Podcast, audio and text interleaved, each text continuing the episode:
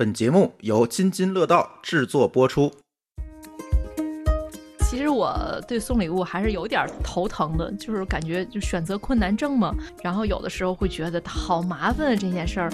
毕业季、嗯分手礼、嗯，什么纪念日，各种各样的节和庆典，就是为了理由送礼和收礼去找借口嘛。准备礼物的时候，我都觉得特别期待他们收到礼物的那一刻。嗯就我自己会特别开心，送出这种礼物，你是双倍的喜悦是收到的。现在您肯定就坐在您家人的身边，就让我们现在和您的父母说一声“我爱您”。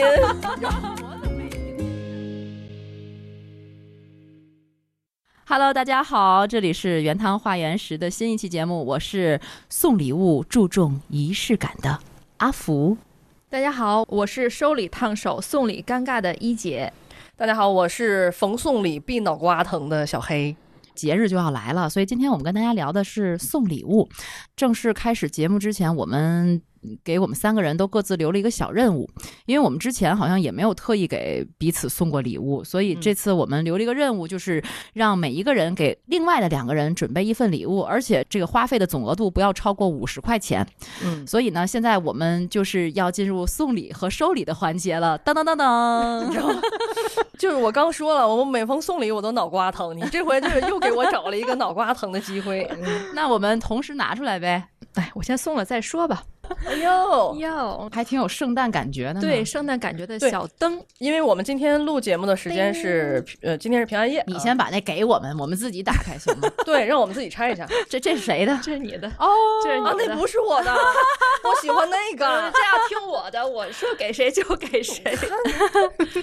这我怎么感觉，有好可爱，好有氛围感啊！哎呀，你看这是什么？这裤子怎么还没给我穿上呢？这这这不是？哎，我来解释一下，我喜欢那个，这我喜欢。我这是一个玩偶。然后这个玩偶呢，裤子钥匙链儿裤匙链儿嗯裤子没穿好，反正 看着挺中二的，灰色的裤子没穿好，然后上衣呢写着 CAP，然后这个表情吧下边还有个双下巴，然后上面写写着是小兰和她的朋友这些挺著名的动漫啊？这是。哦，这是自定义表情是不是？啊，对对对对对对对。哦，那那你为什么要送给我这个？我又不喜欢动漫。那一会儿再告诉你。我看一眼，我看一眼 你就挺符合你这人设的呀。不是为什么呢？我该挂哪儿我我？说我这礼物啊，我这个礼物呢，它首先从外形上来看是一个圣诞树的轮廓的形状，是木质的一个立体的，呃，木质上面镂空的雕刻，还有一只驯鹿，有一个松树。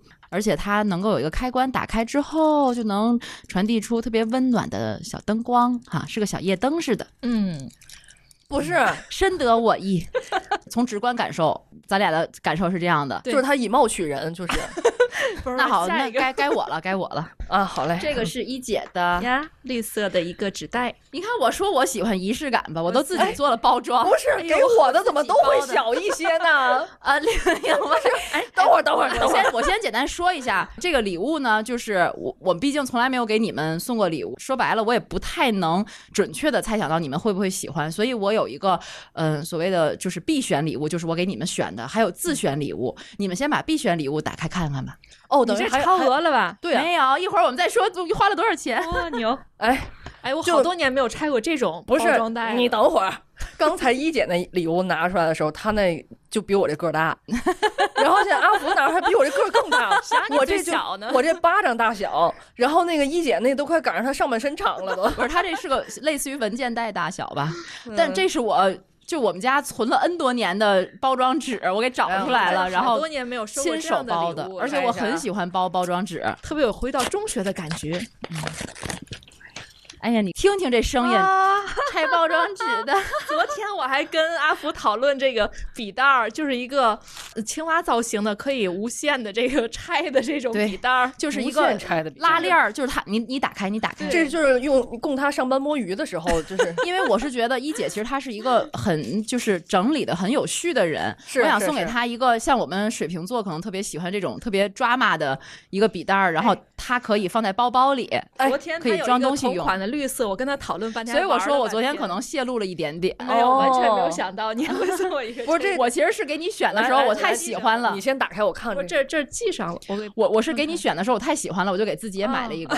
这个这个打开来，感觉是那个就是一排一排的牙，是不是？。对，它是牙，然后打开以后完全就是一个长的拉链儿。哦，就是你给他买了一个拉链儿。嗯，其实，在杂其实，在杂物社里也有卖这个，就是回头那个你那个长羽绒服要坏了的话，你把这拉链儿啊，你就你就缝上面。这个东西特别有名，有一阵儿，对。好多地方在发这样的图，不是你拉开来的目的是什么呢？多根儿啊，来，我我 你拉完了没有？没有，赶紧的，可以了，因为我我是通过 这次就是我们一起做播客，你身高长了没有？我对一姐有一个新的认识，因为我觉得她喜欢一切新鲜事物，嗯所以我选了这个礼物。所以你对我的认识是什么呢？我现在还没有拆，打一会儿开打开一会儿一会儿，就是会不会也跟这个一样？我现在不想不期待了，你知道吗？打开，好嘞，这个是什么？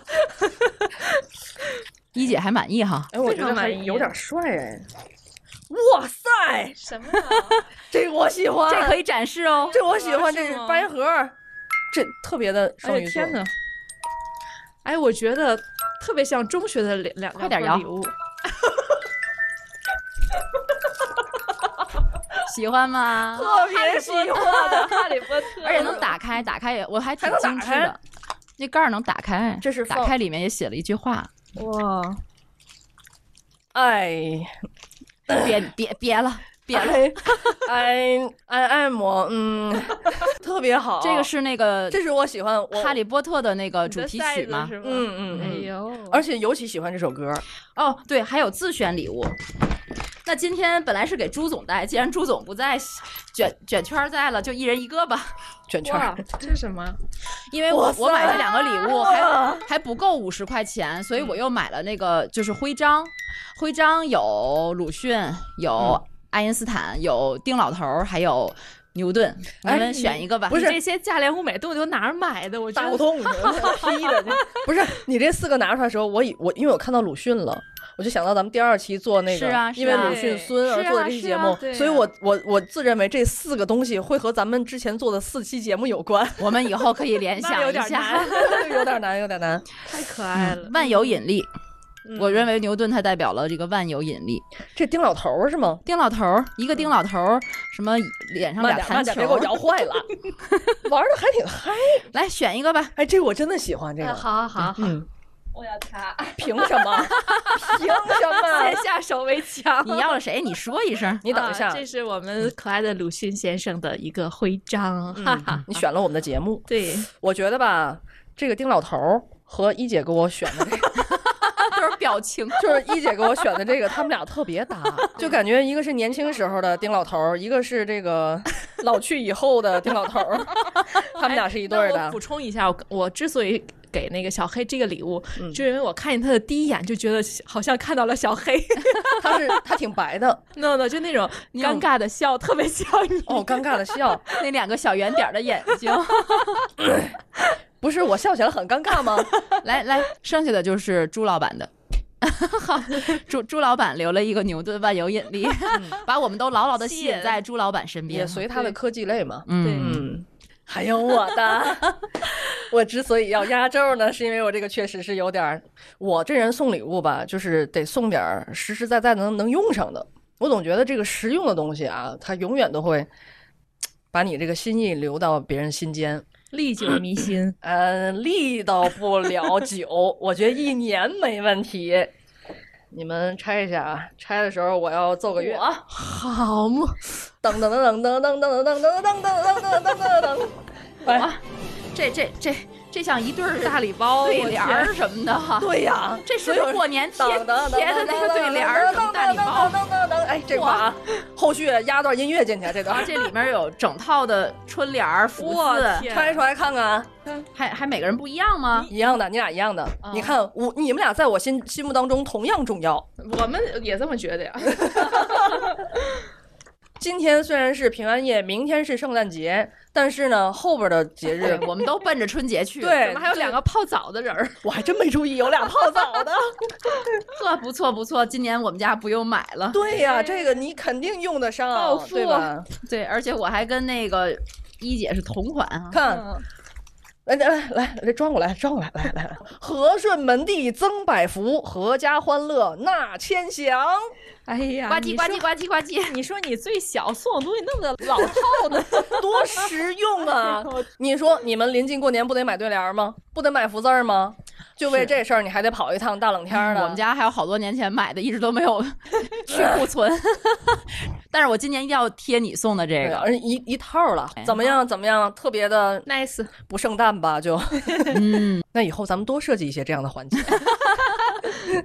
其实我对送礼物还是有点儿头疼的，就是感觉就选择困难症嘛。然后有的时候会觉得好麻烦啊这件事儿，然后就哎，咱俩关系那么好，算了，我就别送了。但是嗯真的收到礼物，或者我真的看到我的礼物被对方这么喜欢的时候，我还是挺高兴的。我有一点点跟一姐有一点像，就是我觉得这事儿特别累。我既然想送礼了，就能够说明我是很在乎你的，就是你在我心中和其他人是与众不同的。但是呢，其实心里与众不同的人还挺多，要送礼的人也挺多。你看这一过节，我又得给家里的小的们买，当然不是我自己孩子，老人们你得想着吧。然后远远方的恩师你得想着吧，包括身边的好朋友你得想着吧。哎呦，这一大堆人一下来，你每一个人都要想，我要送什么才能送到他们的心坎上，我就觉得特别累。首先心特别累，其次就是你得逛吧，就是逛这个事儿更累。你说我去商场逛的话，我还能看见实物，对吧？我我我还能放心一些。我在网上买呢，你像阿福，他得淘，我还挺懒得淘的，我觉得就是。嗯，你得比对来比对去，然后又要看评论，又又要看评价什么，然后看着看着我就烦了，就容易这样。所以就是你送礼物的时候，什么时候会觉得不累？就是你真心想去送这个礼物的时候才会不累。但是大部分时候，我们的生活中有很多送礼物的情节，并不都是你完全发自真心想去送的。对，你比如说我我我自己吧，就是每年圣诞节我都得替圣诞老人准备礼物。替圣诞老人 哎呀，我有时候就觉得我们家这孩子都十一了，怎么还相信圣诞老人 存在呢？不是你给他说清楚，他不就不就那啥？但是我还是挺想，就是就保护他这种天真的。等一下，他他会听这期节目吗？呃，我可以不给他听。要不然听完就明白了。不是不是，这跟你刚才说的矛盾了。你说发自真心的时候不累，然后给你孩子送又累，嗯因为就是怎么说？呢，就是你自己送礼物，他知道这是你送的，但是你无论怎么用心，这礼物都是圣诞老人送的，嗯然后你就会有点觉得累。嗯，今年不只是你替圣诞老人送，你会觉得累了，今年圣诞老人也挺累的。啊，是吗？是啊，可能就是在咱们国家，圣诞老人可是呃显得不那么累啊，大部分可能都是像阿福这样的爸妈、父母在替这个圣诞老人送礼物，是不是？对，因为在我们家这个，其实我们不过圣诞节，嗯只是让孩子好像保留一个。就保存一个好像心底的一个童话的世界，就是每年圣诞老人他会从烟囱或者从哪儿进来吧，在我们家的圣诞树底下，然后放下两放下礼物，是给孩子的礼物。就从我们孩子小时候，他就是懂事儿，就懂点事儿开始，就是一直是这样的，好像这就成为了一个习惯。你倒不是说我们为了过这个圣诞节，在我们家是这样，但是在真正的西方国家，他们过圣诞节的都是提前，比如商场里头，他会有那个圣诞老人嗯在那儿听小朋友们的愿望。嗯然后小朋友们许了愿望之后，呃，然后圣诞老人说：“我一定会给你送过去的。”然后这个愿望他家长知道了，他再买完了再给孩子们准备，嗯一般是这样的。对，嗯，但是今年的圣诞老人人数有点少。为什么嗯、你看像隔离了？呃，还有一些，还有一部分去世了哎。呦，哎呀，好悲伤。是这样，你像美国现在，呃，全球现在最有名的这个毒株是那个奥密克戎嘛，对吧？现在又在美国在肆虐，然后美国的防疫政策又不像咱们国家这么严。现在圣诞节来了，他们也面临着这么一个问题，就是圣诞老人不敢进城。看像 CNN 报道的话，有一部分圣诞老人在疫情期间就已经选择了退休，但是大部分的圣诞老人是因为害怕感染新冠，现在所以不敢出门去参加活动。嗯，因为在那边的圣诞老人都是真的老人，对，真的了胡子，就是真的留自己的胡子，而且他们是还要上这个相关的培训学校。就是不是你留了胡子就能够成为圣诞老人的，他还是有一定门槛，对呀、他得就至少得有一个集训，就是他得培训，就是美国的美国什么新东方什么什么 圣诞老人技校，对，而且他得有这个技能。而且我我了解这个圣诞老人在国外他还是要持证上岗的，不是说随随便便你留着大胡子就能当圣诞老人的。对，所以你可以嗯让你儿子继续相信这件事儿，还是有圣诞老人存在的。而且就是圣诞老人，就是他是跟一些公司是有雇佣关系的。你比如说，在美国的德克萨斯州，它有一个雇佣圣诞老人的公司，它是帮助客户去在全国范围内来预定圣诞老人。但是这家公司的这个主管就说，今年的圣诞老人的数量减少了百分之十。与疫情前相比，圣诞老人的需求增加了一倍多，也就是意味着这个圣诞节在美国有很多能够上岗的圣诞老人会加班送礼物。哦，啊，跟我们一样累啊，过节都很累。对呀、而且这个圣诞老人其实真的挺难培养出来的，好像他们还要学习好多圣诞老人的知识。各国的其实对于这个圣诞老人的习俗还是不太一样的，而且他们还得会打扮自己，怎么穿圣诞老人的这些衣服，怎么样修剪他们的胡子，怎么样打理他们的头发。我觉得这还真是挺不容易的一件事儿。但是你有没有想过，比如到了中国，尤其到了孩子这一辈儿啊，就是他们真正真正的了解圣诞节吗？还是说只是期待这么一个礼物，或者说他们为什么这么期待这份礼物呢？就是期待圣诞节吧？你的意思是？我我是觉得他们可能更喜欢那种惊喜的感觉。对收礼呗，嗯，就希望收礼。而且而且，我觉得 我觉得一姐说的这个对，他们特别喜欢，就在提前一天晚上，他就知道可能转天早上我醒来的时候就会看到我的圣诞礼物。嗯，但是这时候为什么我说这个心烦呢？因为嗯孩子稍微大一点之后，他不会直接跟你说了，不像以前你可能好套话，你说哎，你今天给圣诞老人许的什么愿望？就在我们家来讲，他许这个愿望的时候，是他比如说我帮他写个小纸片儿挂在圣诞树上，我告诉他这样的话，圣诞老人就能听见了，就是把这个话给套来了，我就买好了放在那儿。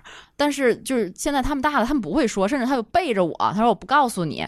所以去年的圣诞节，你知道吗？因为我特别忙，也没有时间准备，我给我儿子准备的圣诞礼物是二百块钱，嗯，我就放在了一个红色的信封里，然后假装圣诞老人给他留了一句言，说啊，我今年是我发现你长大了，你可以自己做选择了，我给你这个钱，你可以自己选择什么圣诞礼物。你该留美元哎，你儿子就不会问一句吗？圣诞老人是怎么进你们小区的？外国人来得隔离呀、哎，我儿子有一段时间他特别担心，好像有一段时间，因为我们就是因为上学近的缘故等等吧，我们租了一个段时间的房子，那个房子里是没有烟囱的，嗯，他也没有那个，就反正没有烟烟道的。怕他爬不上来。对他特别担心，他说：“妈妈，圣诞老人怎么进来啊？”我说：“哦他可以走窗户。那是小偷。反正就是小孩儿还比较好糊弄嘛，但是大一点了之后，他就对啊，所以他他对这个圣诞节的期待就是圣诞老人能送他礼物。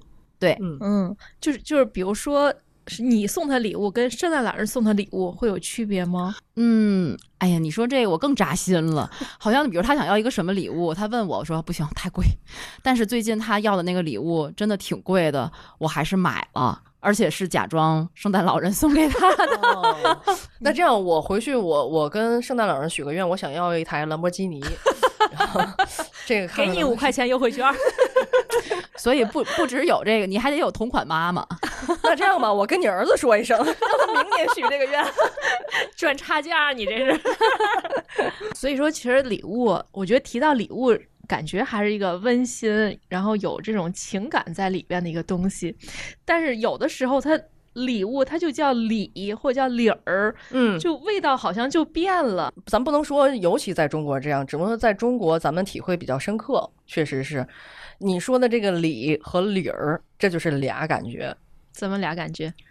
这个礼儿是礼仪的那个嗯理儿，是不是这感觉？嗯然后那个礼就是礼物的礼，嗯而且送这个礼送礼物，有的时候实际上是是叫咱们国家礼仪之邦的传统啊，有这个礼尚往来这一说法，但是有的时候实际上就是利益互换。啊嗯你像这个送礼物这种事儿，实际上它是有有历史渊源的。无论是咱们国家，还是说在这个国外，你像刚才一姐说的这个礼儿，实际上就是礼仪的礼嘛。这个礼呢，是起源于远古时期的祭祀活动。像在祭祀的时候，比如咱们现在也会看到，比如说拜佛呀，包括古希腊的时候，这个当时的人们拜众神呐、都是用一个比较虔诚的态度，还有一些虔诚的动作去表示崇敬和敬畏之外，还会把自己最有价值、最能体现对这个神灵的敬意的这个物品奉献给神灵。献祭出来，所以他这个礼物也是从那个那个礼仪当中幻化出来的一个东西。嗯也是从那个时候开始，在礼物的含义当中就开始有了物质的成分和表现了。也就是说，礼可以以物的形式出现，而且呢，就是在呃古代战争当中，由于部落之间互相兼并而产生的纳贡，实际上是也是早期的这个礼物的最初的来源。也就是被征服者定期向征服者要送去，比如说食物，比如说要送奴隶等等，以表示对征服者的这个服从和祈求征服者的一个庇护。史书当中还曾经有过因为礼物送的不及时或者是不周到而引发的战争的记载。那可厉害了，对，也就是说，一姐刚刚没送到我心坎上，我有可能把她打一顿。重 来从来。你比如说春秋时期，就是因为楚国没有按时向周天子送一车茅草，就引发了中原各国的联盟大举伐楚的战争。这也太小题大做了吧？而且在古时候，就是 人也会被作为特殊的礼物赠来送去的。现在也有啊，哦，我喜欢，你说你喜欢？不是，你可以送我一个人。我是送你个美女西施啊，还是送你个什么奴隶呀、你得送到我心坎儿。你要什么？年轻十岁小男友吗，年轻十岁小男友。哎，小助理今年多大？二十岁了，都能当我儿子了。暴露年龄。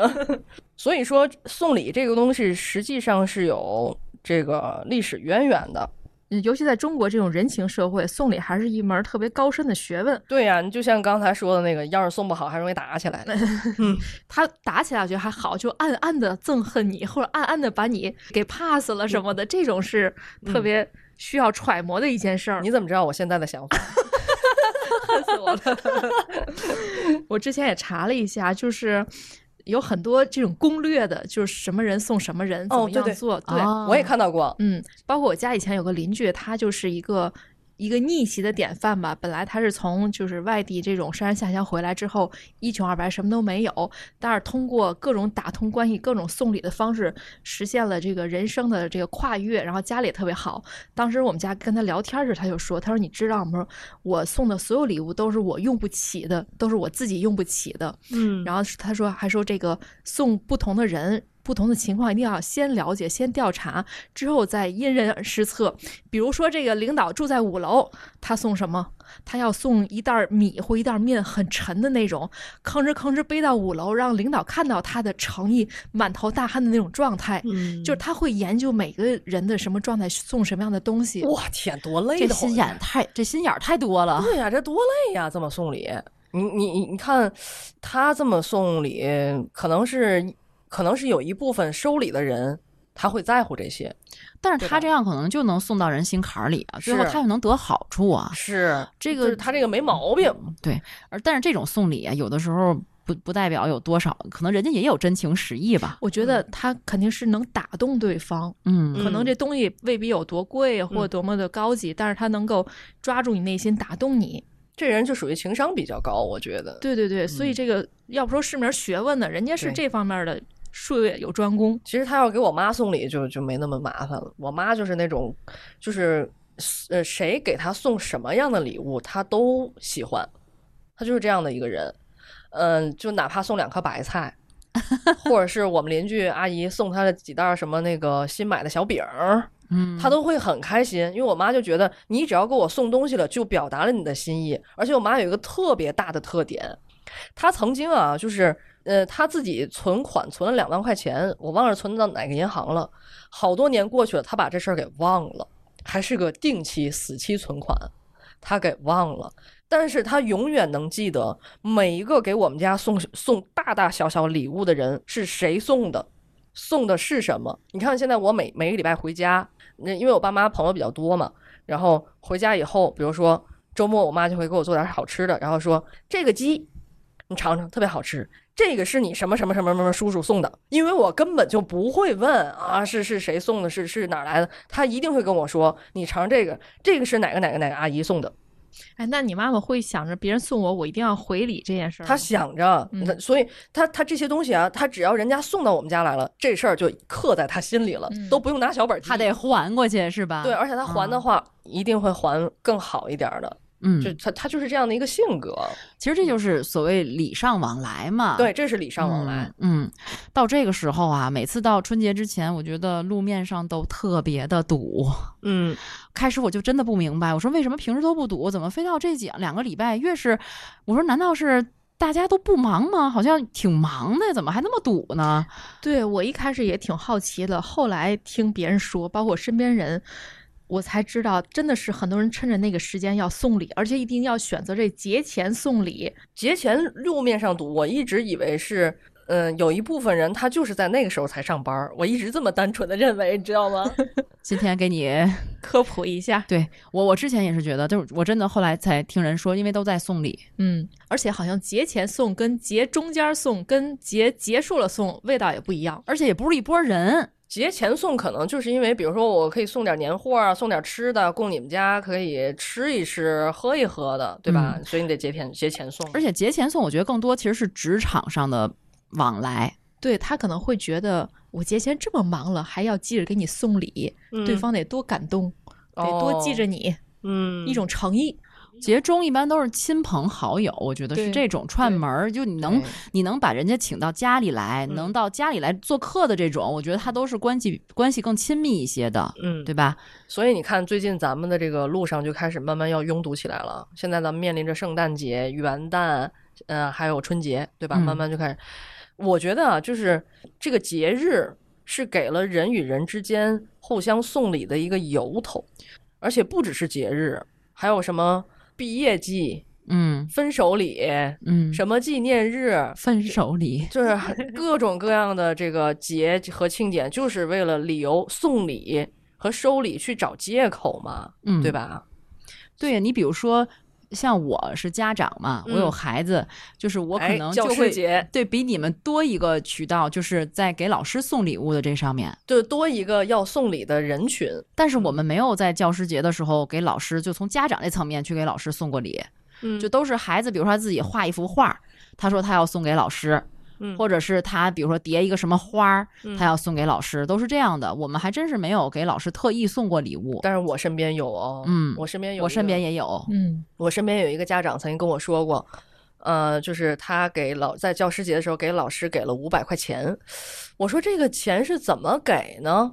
对吧？你你你是微信转账还是怎么着？人要不接怎么办？他说：“哦，这个你送这个礼物，你得巧妙的送。”他说：“我当时啊弄了一本书，然后我给这书里加了五百块钱，然后把这书给老师说：‘老师，我给咱们班的图书角捐一本书。’我说：‘那你每年都这样吗？’他说：‘不止每年都这样，而且很多家长都是这么干的。’我说：‘那你们班图书角得多少本书啊？’然后他说。”我们班根本就没有图书角，哎呀，滋滋滋滋滋，好像一个悬疑故事一样，细思极恐啊。对啊，你看这多高级啊！送礼送的，其实送教师节礼物这件事儿，我的一个特别好的朋友是幼儿园老师，他也有这样的困扰。你看啊，家长送给老师他有困扰，老师收礼也有困扰。我的那个朋友他是不想收这个礼的，但是他就是被这些高明的家长就是步步紧逼。嗯，尤其是刚工作那几年，有那会儿我们在一块儿租房子，然后有一天他回来就跟我说，他说怎么办？这家长他就是塞我手里了，就二百块钱。我说那不行，你就拿着。他说不行啊，害怕呀。他说曾经就出现过这个家长在幼儿园门口给别的老师送钱，然后这个那个老师收下了，转天这家长就把这老师给举报了。陷阱吗？这是？对啊，我就说，我说还有这样的，他说对呀、就是有这样的，所以他要他要千方百计要把这个钱还回去。嗯，其实从这也不好还吧？嗯，后来他还回去了。就是从这个老师的角度来讲，老师也不是说我不能说，咱不能说以偏概全啊。但是就我这朋友当老师，从当老师的初心角度来讲，他他他不认为自己应该收这个钱，本来也、嗯，对，而且你说这个，就是我身边哈，原来我们孩子上幼儿老大上幼儿园的时候，我们当时是一个比较大家都向往的这么一个优质的幼儿园吧。嗯呃，当时呃，我那时候也特别年轻，就有就生孩子了，所以那时候我也不太懂这个东西，而且我也不太喜欢，十八岁就生了，嗯，嗨，我也不太喜欢，就是送送礼物，就是给老师送礼物这个事儿。嗯，反正我是觉得我是不好意思，我会极为尴尬。嗯但是后来到了我们孩子都上到都快毕业的时候，有一个家长点破我了。嗯他说：“你知道吗？咱们班只有你跟谁谁谁妈妈不送礼，那个谁谁谁妈妈也是跟我这样似的，嗯就认为这个不应该给老师送礼啊，为什么要给老师送礼啊？我每月都交那个什么费用，而且给老师送应该是孩子自己真心的想要给老师，就是我说的画个画啊，做个小手工啊什么的。但是我之前真的挺反感这个的，而且我会认为是他们打破了这种平衡。就那些家长打破了这种平衡，本来老师对每个孩子是一样的，是你给老师送了礼，你打破了这种平衡。对，这是一定程度上的内卷吧？所以我觉得从我自己先做起，我不去给老师送。但是后来那个家长跟我这么说的时候，其实我是有点后怕的。嗯，真的，我是觉得哦，全班只有我没给送。然后后来其实我回想，就是在我慢慢成长成熟了之后，作为一个成熟的家长，我再回想的时候，其实我觉得有很多蛛丝马迹。我觉得，我觉得我那个时候没有送，确实可能会对孩子有一些影响。他暗示过你吗？这个老师没有，没有，没有嗯暗示过，就是基本的，我觉得操守还是有的。老师对，而嗯而且老师觉得这可能也是自觉自愿，对吧？嗯这没有办法 自觉自愿，对对啊，其实这呃提就是所说的这个细思极恐，就是当所有人把这个潜规则变成规则的时候，你就成了不符合规则那个人。是啊，提炼的很精辟。对对对，但是我当时就是我是以其他的方式来。怎么说呢？为这个班级做贡献的，我没有就就说为这个老师他嗯个人，比如说我给他什么礼啊、什么财呀、那没有。但是我会比如说帮着老师给那个每年的演出写剧本啊、排练啊、嗯做音频啊，我就是以我力所能及的，我能去帮助班级做贡献的、做建设的这个角度去贡献了好多。那人家家长也贡献了吧？但是有一些是我可以独家贡献的。但是我只是以这种方式，虽然我后来意识到了，就像我刚才说的，我觉得，哎，当时我我后来有点细思，有点觉得应该是不是我当时应该表示一下。但是当我第二个孩子上幼儿园的时候，我还是做不到那样。嗯，我跟你说，给老师送礼这个事儿，你可能很多家长可能会觉得，我给老师送礼了是对孩子好，嗯但实际上我告诉你，并不都这样。嗯我就是一个典型的例子。我从小呢，我就觉得好像对我好的老师特别多，就是尤其是小学到初中到高中，我说为什么会有那么多老师喜欢我？我就总觉得自己哎个人魅力，嗯，可能是折服了那些老师。然后直到后来我上了大学之后，我妈有一天就把这个事儿就告诉我了，就是我爸、我妈他们两个人都会定期给老师给礼物，或者是一块儿吃饭。你知道我听到这个消息之后，我什么感觉吗？我瞬间对所有对我好的这些老师都大失所望。但是也许他们真的也喜欢你呢。可是，如果说没有这个礼物的话，我我会百分之百相信他们就是喜欢我。可是，就是因为有了这些东西之后，就抵消了我对老师甚至这份职业的一种喜爱。就是那层神圣感好像不存在对，不存在了。嗯、尤其是后来这个阴影一直伴随到我上大学之后，因为我上大学之后，我的班主任老师还有我后来的研究生导师也是对我特别好。你知道我问过我妈多少次吗？您到底有没有给他们送礼？哎呀，这这天高皇帝远的，怎么送啊？对啊，是外地。我说到底有没有？我妈说真没有。所以我跟你说，到现在我觉得对我人生影响最最重的两个两个老师，竟然是他们俩。后来接触，的，对吧？后来接触的是是是因为我我认为他们喜欢我喜欢的很纯粹，我也可以百分之百的去相信他们对我的喜欢。哎，你爸妈什么时候给你揭揭秘的这个？上大上大学，哦，我觉得他们去跟我说，可能也是想让我成长。嗯嗯，所以你这么一说，更坚定了我。呃当然，我不是说我特意不想给老师送礼物，我还是希望，嗯，对老师对他的尊重。就是你记得以前有一个那个宣传片儿嘛，好像是一个类似于公益广告的一个，嗯就是呃，一直是递上来的红包，然后不论不论是医生还是教师还是什么样的，比如说政府部门的人，都在镜头前说，请你尊重我。嗯，就是他们共同说的一句话，请你尊重我。哦，我想起来了，你想起来那个那个那个宣传那个公益广告了，对吧？对对对，就是其实我是希望我能够，我尊重老师，我绝对尊重老师，是嗯我希望孩子如果对他表达尊重，是应该用他自己的方式，嗯而且我也不希望通过我给老师送一个什么礼，让他对我们家孩子格外优待，嗯因为社会上。你就算现在，就像你说了，我在小学送他，中学送他，高中送他，那他到社会上，谁去再格外优待他呢？他还是要去面临这个社会，独自去面对他的环境，嗯，他要去适应和成长。那可能他到时候就自己亲自去送了。对有可能。对因为现在很多家长的担心是我如果不送，这个老师会专门针对我孩子做些什么，让在我看不到的地方，然后做一些给他造成童年阴影的事儿，他是有这种担心的。就是我觉得这个其实大可不必。就像很多人，比如说，我就听到过身边的人跟我讲，如果他去医院给家里人看病，可能会做手术是什么的，他觉得如果不给医生送这个。钱也好，或者是这个物也好，送礼也好，如果他不收，他就很害怕。其实不是这样的，哎，但是我经历过，真的有不知道是什么人在作祟，导致我差点送了红包。我当时几年前做一个小手术嘛，然后当时也是有点担心要不要送礼，因为没有经历过这样事儿。然后找我一个朋友，他又找的朋友、朋友之类的，最后跟我就明码标价说让我拿出两千五百块钱，其中有五百块钱是给中间人，那两块两千块钱是给医生以及护士。我当时钱都准备好了。但是我就有点犹豫，我说为什么要交这份钱？因为我内心也不认可嘛。然后我又通过别的渠道又打听，然后别的渠道就说没事儿没事儿，说你这种我这属于微创小手术，就根本不需要这样。我后来就是确实没有给这份红包，然后我也顺利做了手术，然后我给医生后来买了一份特别大的那个水果花篮儿，我觉得表示感谢。都下来，其实我最后花的才两千多块钱，所以我觉得如果为了这两千花那两千。让我真的觉得，如果他真的收这这个钱真的给医生的话，会让我对这个职业也有一些鄙视了那种感觉。其实从医生的角度来讲，我爸是医生，就是他说过，他们他们也总做做手术什么的嘛。就是你哪个家属送来的钱，我根本就不知道是谁分不清也记不住嗯其实真的就他自己都说，真的没必要给。就做手术的时候，那都是生命。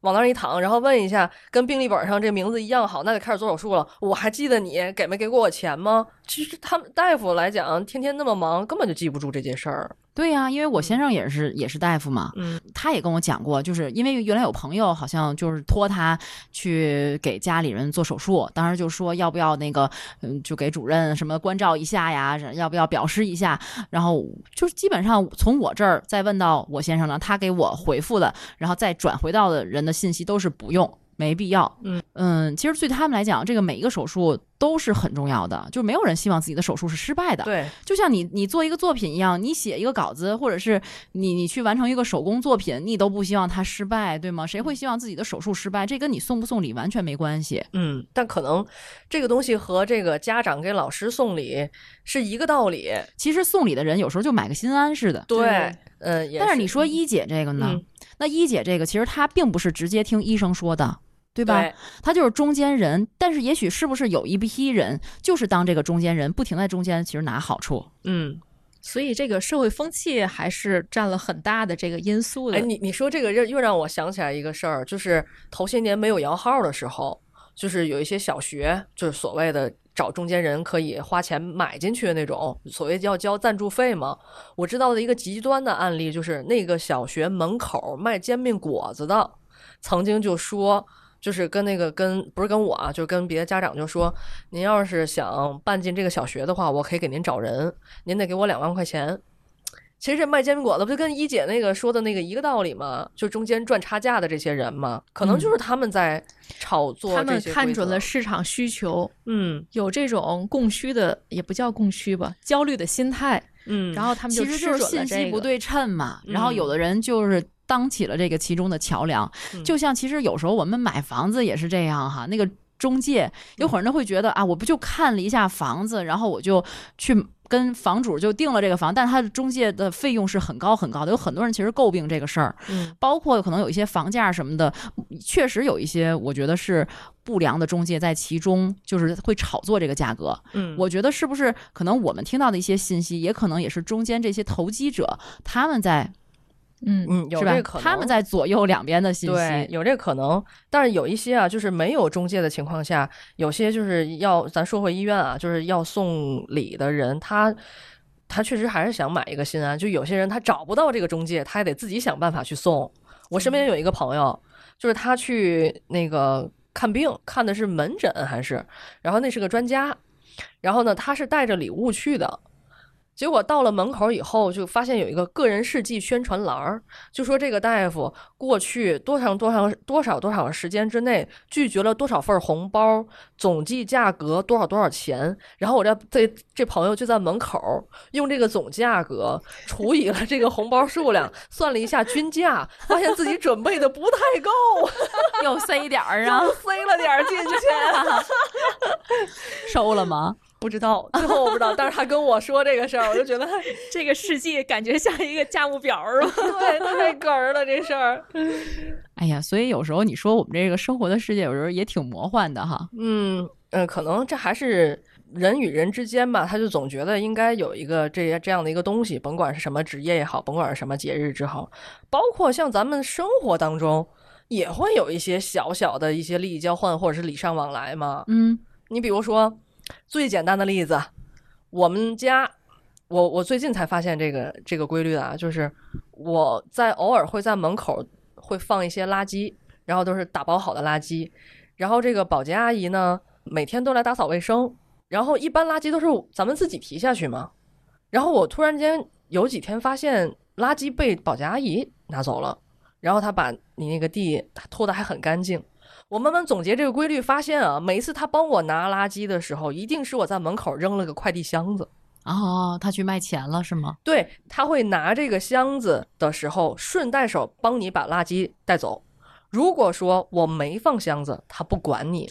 这就是你给阿姨的礼物。对、嗯你像我昨天晚上拆了一大堆礼物，大箱子、小箱子。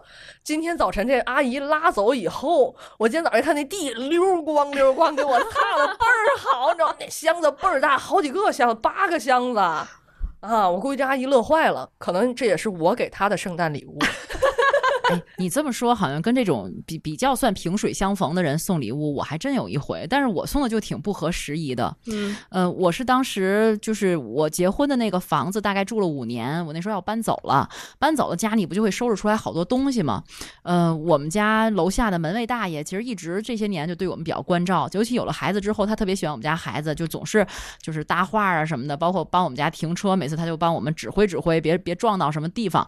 所以在我走的时候，我觉得对那个大爷还挺有感情的。正好我们家收拾出来一个电磁炉，是个新的。然后后来我临走的时候，我就说，就张大爷，我说这个这个电磁炉送给您吧。然后他特别特别开心，就把它收走了。其实从那天开始，我就跟这个家彻底告别了，就搬走了。那听你这么讲，我也没法再享受他的服务了，而是其实我是对他之前对我的关照的一种感激。嗯，反正我觉得就是像小黑说的那种，就是小恩小惠，跟周围人打交道，感觉是进入社会的一刻，就是。这种课可能没有人教你，就是慢慢体会的，也不是多大的事儿，对吧？包括比如说，嗯，工作时候，嗯，由司机，比如说你顺道给司机带点什么礼物，他那个表情马上不一样了，然后会嗯给你多带一段路或什么的。包括像那个我们家以前也麻烦过这个，呃，这修修路的这个工人，然后是因为我们家小狗那时候刚去世，想把那小狗埋在那个小区的地下，然后。我，也没有给他钱，也没有说那个请求他什么，而是送了他一箱矿泉水，然后对方就也很高兴的帮你这个忙，就好像这种心照不宣的彼此的这种照顾也好，还是教也好，就是一个小小的社会一课。对，还有就是以前有朋友跟我说过，你家里备两包烟，因为我们家没有人抽烟，当时就说你们家备两包烟，哎，这个烟确实很魔幻。呃，因为但凡你知道到家里来，物业也好，或者给你们家修什么东西，管道工啊、嗯暖气工啊等等这些修东西的，一般都是男的。对就是一般这些人呢，可能也都抽烟，对呃，所以他们给修的时候，你给他来两根儿，来一包烟，他就会给你特别特别用心。，对，当时我一听，哦，有道理。但是我们家备着烟都是去参加婚礼人家给的那种。其实你送一包烟都送多了。嗯，你看这个，你说这个烟，为什么我觉得很魔幻？你不觉得男人和男人之间就是一根烟的交情吗？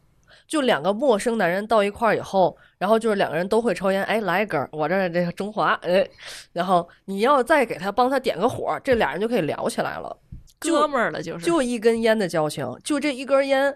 我曾经看过咱们咱们的那个单位的司机，就是他当时要呃，咱们有一个大车要过一个什么限高杆儿，然后限高杆儿人家就是不给抬，然后下去跟人递根烟，啊一根烟抽完以后，人家把杆儿就抬起来走了。其实别管是一根烟也好，还是一个纸箱子也好，也就是说，其实无论你是有意无意的哈，就这个一个小恩小惠，也是多多少少表达了你的一些情谊在，是吧？嗯，至少你把人对方嗯当回事儿，对，嗯说到底，我觉得咱再往深了说啊，我觉得这可能就是人人性人性的本质上的一些东西。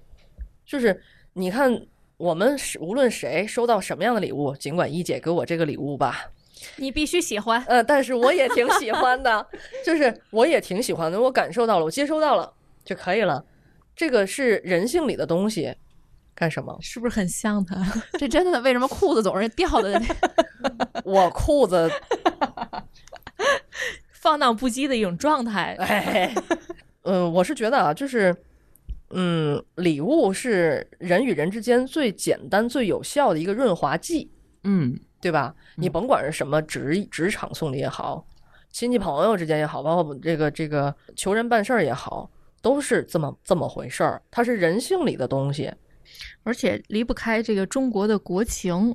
当然，外国也送礼，但是中国的礼物好像这个含义会更多，嗯也是跟中国所谓这种礼数有关系。比如说，在这种人治社会和法治社会之间，还有一个是礼制的社会，就是这种传统行为规范啊、传统文化，呃，使得这个社会正常运行的一种一种制度也好，一种路数也好。我觉得这个送礼也是其中的一类，你不能说他就。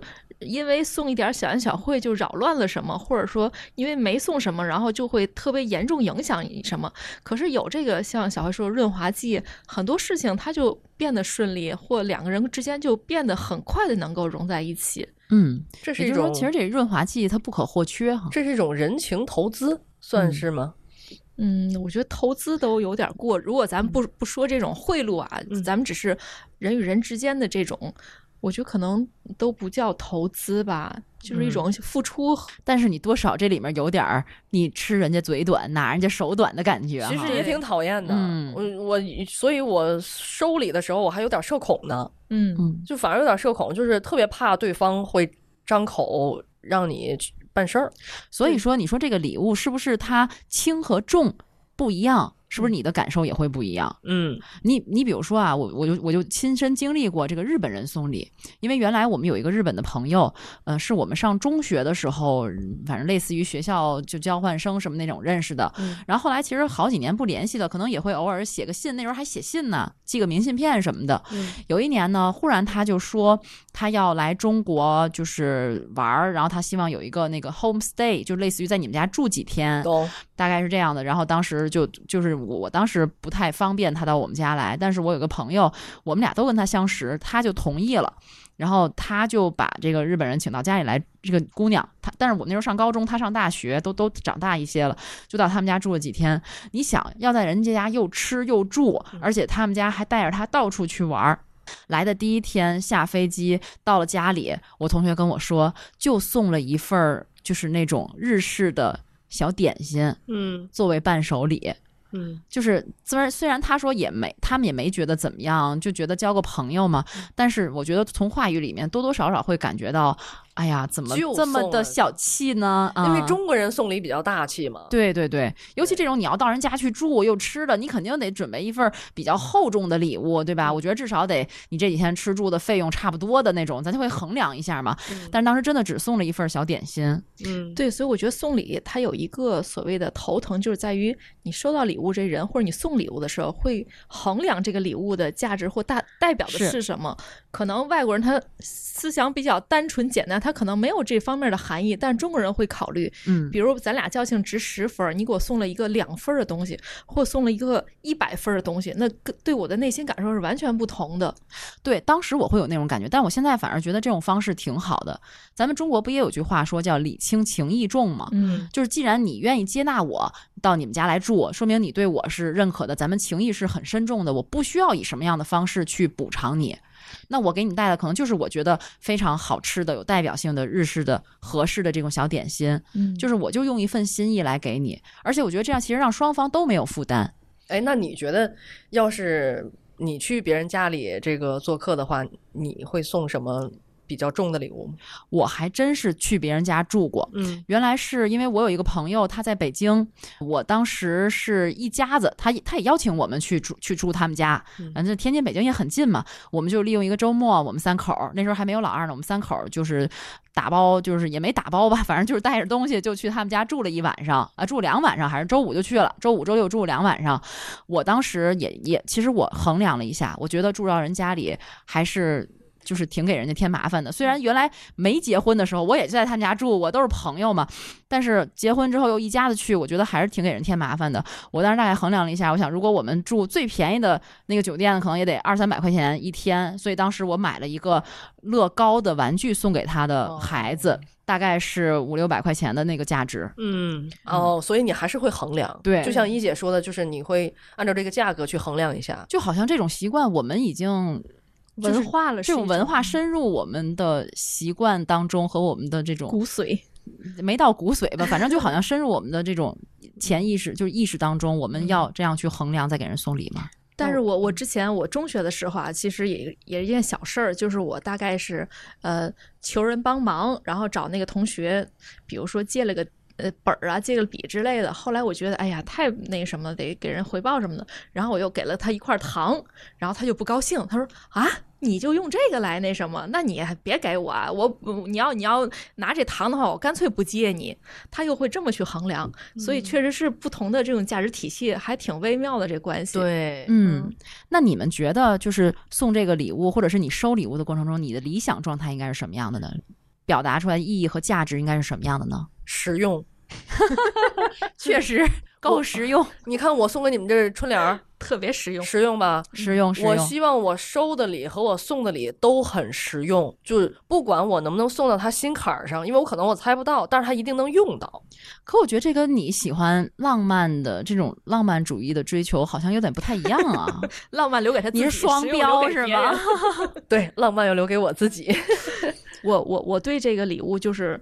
因为我我之前听说过，比如美国啊，还有西方一些国家有那种十元店、五元店，就是比如说咱们今天过节，大家都去那些店位互相选礼物，就像咱们这次一样，嗯，界定好这个价值在哪儿，所以彼此不会觉得对方送的多或少，自己送出去的时候也不会在意这些价值什么的。就我是希望能够框定住这个送礼的这个价值在的，就大家不会心有芥蒂，就这种嗯感觉。就是这样考量的是心意了，就是把价格定在那儿，然后考量的是心理价值。嗯，或者说是意义，它的它的意义特。点，对、嗯每个人的特点不同。嗯，但你说到这儿，我就想起来，我觉得从小到大，我特别向往的一个送礼的一个故事，一个方式，就是你们都小时候读过那个欧亨利的那个小说《礼物》吗？我看过那个嗯动画片儿，那动画片儿我也看过，我我先看的动画片儿，后来读的那个小说，我觉得那个是特别打动我的一个故事。那个故事当中呢，就是有男主男男主角和女主角，女主角她有一一头漂亮的金色的秀发。她的头发特别特别美丽，这也是她的男友特别欣赏的一点。但是她这个男朋友呢，有一块手表，但是他只有这个表，没有表带儿。那是他特别心爱的之心爱之物。他们两个好像都比较贫穷，就是都不是很富有。快过圣诞节了，他们要给对方选一个礼物。最后这个女孩儿，她是把自己的头发，她没有钱，她就把自己的头发卖掉了，她买了一个表带。嗯送给这个男孩儿，这个男孩儿呢，他也没有钱，他就把他这块手表卖掉了，买了一把精致的梳子送给这个姑娘。当他们俩互相交换礼物的，你想想那一刻，我现在说着我都汗毛就都立起来了。对，这是我对爱情的最初印象，就真的嗯是把你最在乎的给予对方，对方也把他最在乎的给予你，嗯但同时又存在着遗憾的凄美。哎，你说这个头发这段，我突然突然想歪个楼啊，突然想起来那天我在哪个小区里听见有收头发的，哎呀，那腰你这歪的，不是那个吆喝声马上破坏了气氛。就那吆喝声特别有意思，他说什么那个修热水器，什么收费电废电脑，然后收头发，收长头发。我说现在还有卖头发的呢。还得买表带儿去。对，但我觉得那个故事就是一个特别美好的，把自己最珍贵的东西，不惜就是为了对方就付出自己最珍贵的东西，买对方觉得特别珍贵的礼物。哎，你那个什么还想卖头发吗？咱这儿也有也有收头发的。头发没了，都 太短了。我这头发都快脱没了，下期我们聊脱发哈。所以你们都收过什么最有价值、最有意义的礼物吗？嗯，小黑说：“你的浪漫的礼物收到的是啥我跟你说，就是实用也是一种浪漫，？”嗯，对吧？像石头一样硬的浪漫。实用是一种极具个性的浪漫。我收到的最有价值、最有价值，确实很有价值，嗯，也最有意义的礼物是一台电脑，新的电脑啊，新的新款。怎么浪漫了？就是对于我来说，我 让它圆，让它圆。不是，就是因为我以码字为生嘛，嗯这个好马配好鞍，嗯，我就是那好马。啊这电脑呢是一好鞍，随时跟随着你这。电脑一万多呢。哦，这然后那个码个字得需要什么样的电脑啊？我的天！我告诉你，给你一个速度特别快的电脑，就是它不会开机，每次要等等很久啊那种，然后你写稿都会觉得很行云流水。你知道就，就一下就增添了我写稿的动力。然后我这刚用了一文思泉涌了，就一年多吧，一年多吧，然后那个它就慢了。没有收入成倍增加。哎，没有没有，就是那 N 那个键都已经被我磨的不行了。就是以前你怎么老打这个字儿啊？我也很很纳闷儿，我为什么总总打 N 这个字？这一万多电脑不值啊！哦，可能是我那密码会出现这高频的这个 N。哦，哎，不对呀，我也不能天天打密码。这一万多块钱电脑，这 N 都磨坏了一年多呀！哎，你这人，你这人，你你想挑拨离间是不是？我觉得这是我收到的最实用且最有确实价值，价格也很高，其实这电脑主要看谁送的。也送到我心坎儿上了。嗯，然后呢，呃，我送的我觉得最有意义的一个礼物是一台洗衣机，哎呦，太都是家电系列。多实用啊！现在家电涨价涨可快可可快这是几年前，嗯哦，就是因为正好朋友缺这个，我就给他买了。你这不属于送到人心坎儿上又很实用的东不是，西吗？他是知道你要送，然后说我最近缺洗衣机，不是我知道他最近缺洗衣机，那你送之前，你告诉他我要送你洗衣机。万一买重了呢？我我告诉他了，哦，我印象中啊，就收到的礼物，其实，嗯、到现在为止，我能够留下深刻印象的，就是我一个初中的闺蜜，她当时送我礼物的同时呢，给我写了一张卡片，卡片呢就描述了一下我在她心目中是一个什么样子的。她送我的礼物我都忘了是什么，但那张卡片我一直就印象深刻，我就觉得就挺让我感动，就好像呃，他真的看到了我，就是他能够了解、理解我，并且赞美我。这个是让我觉得特别能够发自内心让我留下深刻印象的。主要赞美你了，就是赞哎美你的对 对，用那个对用一笔一画极为夸张的语言赞美了你吗？没有没有，，Oh God，女神不是不是，他就是你想那个时候啊，他就手写还没有电脑，手写的字一笔一画的写出来啊，在我心目中你是什么什么样的，然后我喜欢跟你在一块儿什么，就这种让我觉得特别的温暖。哎，这是个男男的，嗯闺蜜呢，哦闺蜜。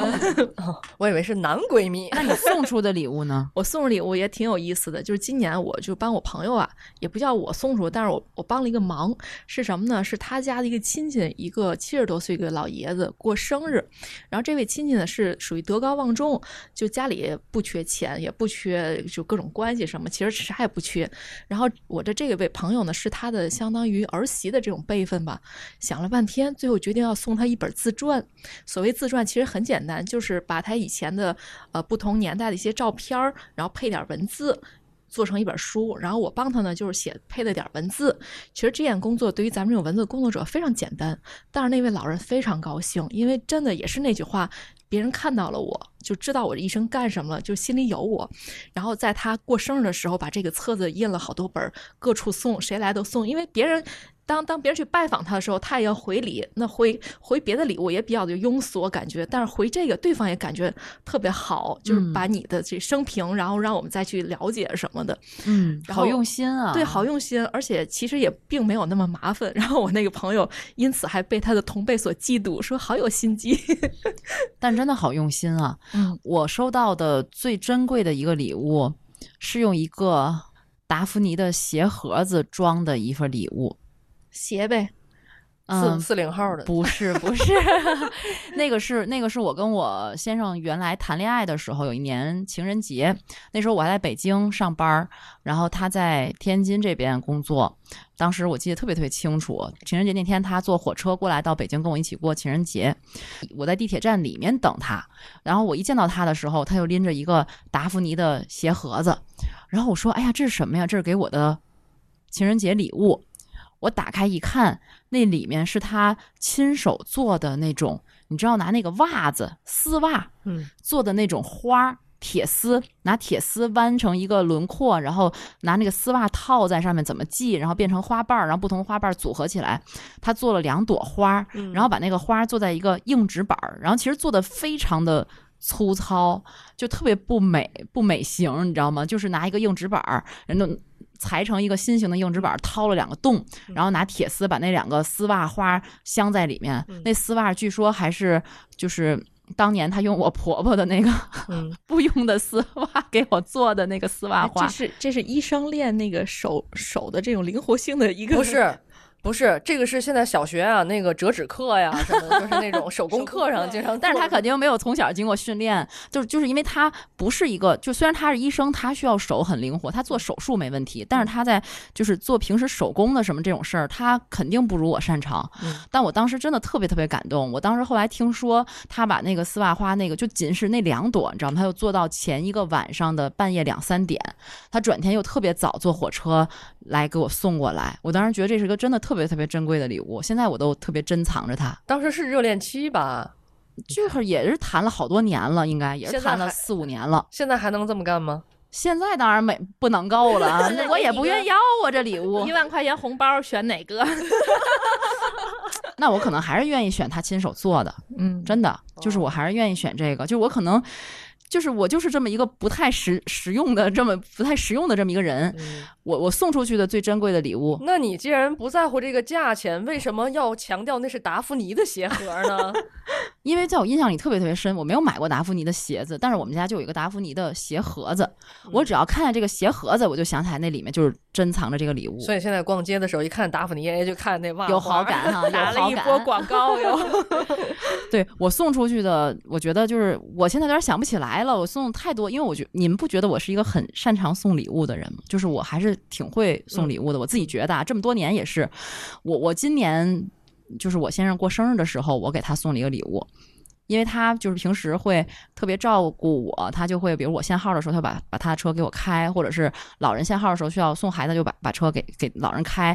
他一个礼拜只有两天工作日是能开车的，他有车开不了，他就经常骑共享单车骑九公里去上班。哦，就是我就觉得他很辛苦，他回来以后有时候也会说，哎呀，他说这个骑车就是确实锻炼身体，也能减肥，就是效率有点低。他觉得那共享单车还是不好骑嘛。他曾经提到过，我看他拿手机查过，他查那个捷安特的自行车。然后在今年他过生日之前，他正好是那天上夜班，我就去买了一辆捷安特的自行车。然后他下夜班那天，我就放在我们家的客厅一进门一进门的反面，等于他得进来以后再转过身才能看见。那天早上我要带孩子去上课，我就走了，然后我就把我们家摄像头什么的都布置好在这儿，我就等着他回来接受这份惊喜了。他还不回家，他又说要直接开车去接我们。我说不行，你必须得回去。反正我找了各种理由，就是一定要让他回家给孩子拿一件衣服为理由，让他回了家。然后我就一直开着手机，我就看着。门响了，他进来看到礼物，你知道他那个惊讶的表情，他那个喜悦的表情，你能听到他说什么吗？能听到。他说啥？我还能跟他说，嗯，他说：“妈妈，你什么时候给我买的？” 此处是孩儿他妈，对，然后我就特别，我就特别开心。我说你喜欢吗？他说喜欢呀，他就特别特别兴奋。嗯，所以现在他的上班的骑车的效率直接从原来的四十五分钟变成了二十五分钟。你有没有想过给他买一电动车？电动车，就是别那么辛苦了。这你既然已经买了，就我好像没想过呀。哎呀，然后她老公也没想，她老公的起点也就到这儿了。然后不是这一辆自行车也得三千多块钱呢。不是是啊，你你你已经这样，然后你前面再给弄个被子，对吧？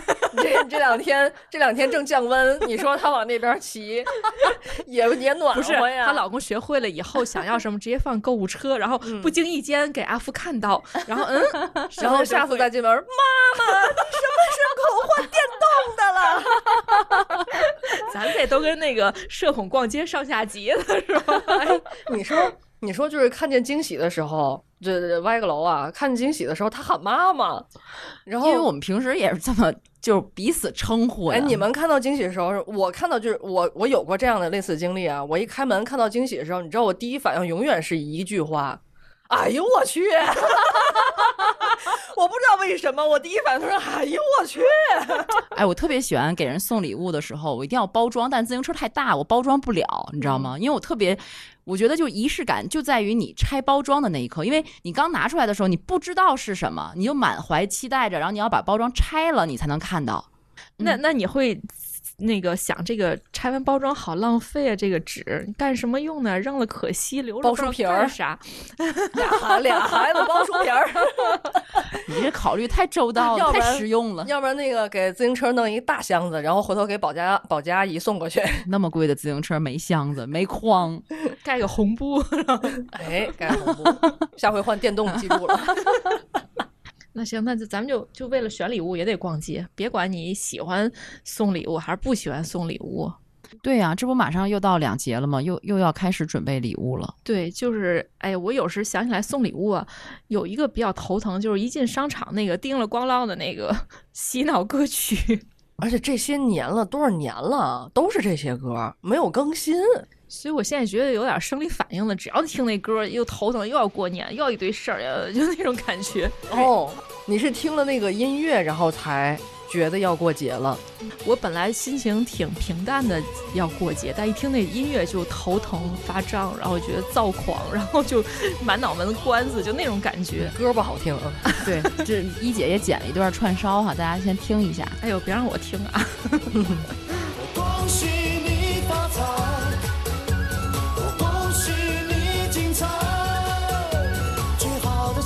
来，不好的请走开，礼多人不怪。我祝满天下的女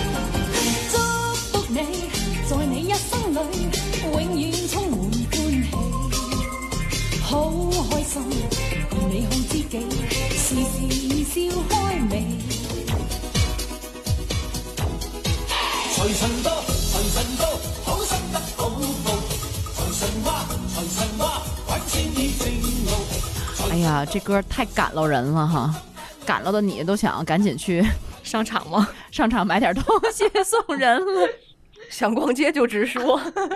就是其实我和我家都不是很有仪式感的这么个家庭，但是我觉得你在社会上慢慢就会被这种带动起来，别管是功能型的还是表达型的，别管是你出于本意想送礼，还是说被迫收到别人礼物你也得回赠，就感觉这个是过年不可缺少的一个环节了。就是必须得有这么一个仪式。嗯，本来现在，对吧？疫疫情之下，我觉得有了这样的一个仪式感，还会让人们就是能够重拾一些原来正常的生活秩序里面的一些快乐，它也就显得很珍贵吧。对，而且我觉得可能中国人比较含蓄，让他表达的话，可能语言上他未必能说得出口。对，我特别害怕，就是每年看春晚的时候，主持人回来说：“现在您肯定就坐在您家人的身边，就让我们现在和您的父母说一声‘我爱您 ’，然后我怎么没听见这句？有吗？最近最近有，最近有。哦，然后，然后就我就每次都在如坐针毡，然后我们家里人都在如坐针毡，因为我爷爷也在，然后我爸也嗯，空气突然凝固。我就特别害怕这种情况发生，你知道吗？对，就是所以这个时候如果有个礼物，对吧？互相表达一下，哎，对，就别让我说我爱你，嗯就别说，拿出来一个拿出来一个礼物，然后我就得然后，哎呦我去！然后你老公说妈妈你什么时候买的？又给我买电动车了。哎呦，你这么一说，哎，我得回去跟我跟我老公好好说说。就是我这么多年经常送他礼物，但是他都不怎么送我礼物了。就人和人的表达方式不同吧，嗯可能是。当然，你们愿意吵架也没办法。对你说，其实你说你说就是，比如说他给我发个红包或什么的吧，就是我是觉得其实这是一个最简便的方式。不用动脑子，对，但是你选礼物，你真的就是你会要用心，然后你你要至少你要耗时间耗精力吧。尤其是春节给家里人、给长辈送礼，你说我们还需要那么费心吗？当然需要了。反正我每次就是给我父母，包括给我嗯给我们的孩子啊什么的，给家里老人准备礼物的时候，我都觉得特别期待他们收到礼物的那一刻。嗯就我自己会特别开心。就是其实这种送送出这种礼物，你是双倍的双倍的喜悦是收到的。嗯，但是就是送老人也有另外一个说法，就比如说送给老人的话，你送给他一个很贵的鞋或一个名品的包包，他甚至于不好意思就不敢用，就存起来。所以我有个朋友，他一开始也是送家人很昂贵的东西，后来家人舍不得用，于是他就给钱，说你愿意买什么就买什么。那钱也存起来了。嗯，但是、嗯还好吧，钱那你就给他存不了的东西嘛。嗯你比如说，吃的，哎，而且呢，大家围坐在一起的时候一块儿吃，那又是一种不同的心情。你看，我还是本着实用主义的原则，就是春节的时候给家里人带，我带过驴肉，驴肉也正经很贵呢。驴肉还有炖好的牛腩带回去，然后一家人坐在一起吃，哎，然后夸赞你买的好，或者是我有时候是找朋友炖嘛，然后他们家里炖出来的会更好吃。但是现在又三高，给老人不能吃太多油腻。过年嘛，反正我觉得现在送礼确实好像选择很多，但是也越来越难。对呀、你比如说，就给老人送礼吧，就中老年女性哈，一般就是送送金，就是金哦戒指啊、金项链啊什么这种的，他们都很喜欢，而且他们特别喜欢在比如说同学聚会呀、同事聚会啊这种时候带上，哎，这我闺女买的，嗯这我儿媳妇儿买的，嗯他们就特特别开心。嗯嗯，这个是给大家支个招儿哈，给老人买。给男性老人呢，我觉得，反正一般我觉得就是买个毛衣。嗯，我觉得过年的时候买个毛衣，他们也特别喜欢。就你看，我爸特别喜欢，就是我闺女买的东西，他特别喜欢我给他买的东西。你们会给自己送礼物吗？会，我就觉得每年过年，其实我本身也不爱送礼，但是总觉得好像应该给自己有一点点仪式感。这种仪式感就是给自己买点东西，但是买东西呢，也不是说哎多么精雕细选，可能就是某一天突然特别想买一个性价比并不高的、纯属喜欢的东西。我觉得对于我就是一个新年礼物，就我不用计较它是不是值得，或者我现在是不是需要，就真的我哎特此刻我特别喜欢、特别想要。这个我觉得是我对我一年的一种犒劳吧，虽然没有什么仪式感，但是也是节日的一种自我表达一种方式。哎，我想起我那 M 牌大衣了。我还真没给自己买过东西，过年我还真没买过。我我甚至都会给我的狗买东西。我觉得就是年前特别想买的东西，你知道是什么吗？就是犒劳自己的。反正就是我我对我来讲，这些年我觉得就是买首饰。嗯，哦，哎，你好像说过这事儿，对，买首饰，买首饰，我就买首饰，因为我觉得就是即使它很昂贵，但是我买一件儿就落着一件以后还能给我闺女。那我今年给自己买个什么呢？以前还真没想过给自己买东西，嗯，真那你好好想一想。一心为人都是。买个那个兰博基尼。下订单，嗯，嗯，反正总之就是，嗯，到年底了嘛，就是不论是犒劳自己，还是咱们要对我们的亲人、我们的朋友表达感激，或者仅仅的就是我想送你一份礼物，我觉得都是挺有意义的一件事儿。或者真的有些功利性的送礼，我觉得只要没有太过分的话，其实也是需要的。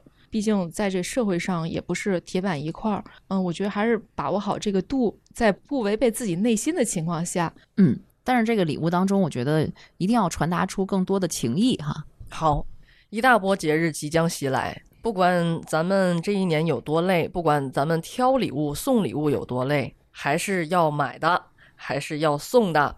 一会儿咱们节目结束之后，我就得去给我的外甥买礼物了。贯穿全年。哎，我们回来把我们今天送这个礼物是不是也可以贴出来？嗯如果对我们送的这个礼物感兴趣的话，要链接的话，也可以给我们留言。还有就是，大家如果在评论区留言的话，我们也会找出其中点赞量最高的网友，几位听友？几位？三位听友，呃，也会送出我们津津乐道的精美礼品。而且也特别希望大家跟我们分享你们送礼或收礼的有趣故事以及人生的感悟，我们一起来呃聊一聊这个礼物的话题。嗯，好，那我们这期节目就聊到这里了。大家可以通过各大音频平台来收听我们的原汤化原食的节目。当然，您在收听之前一定要先点击一下订阅。原汤化原食，汤是啊，不是原汤化原食，汤是汤的汤，你想要哪碗汤？话是说话的话。好的，那这期节目就是这样。我再展示一下阿福给我的这个礼物，哎呦呦呦！又来劲了。行了，买礼物去了，再见，拜拜拜拜拜。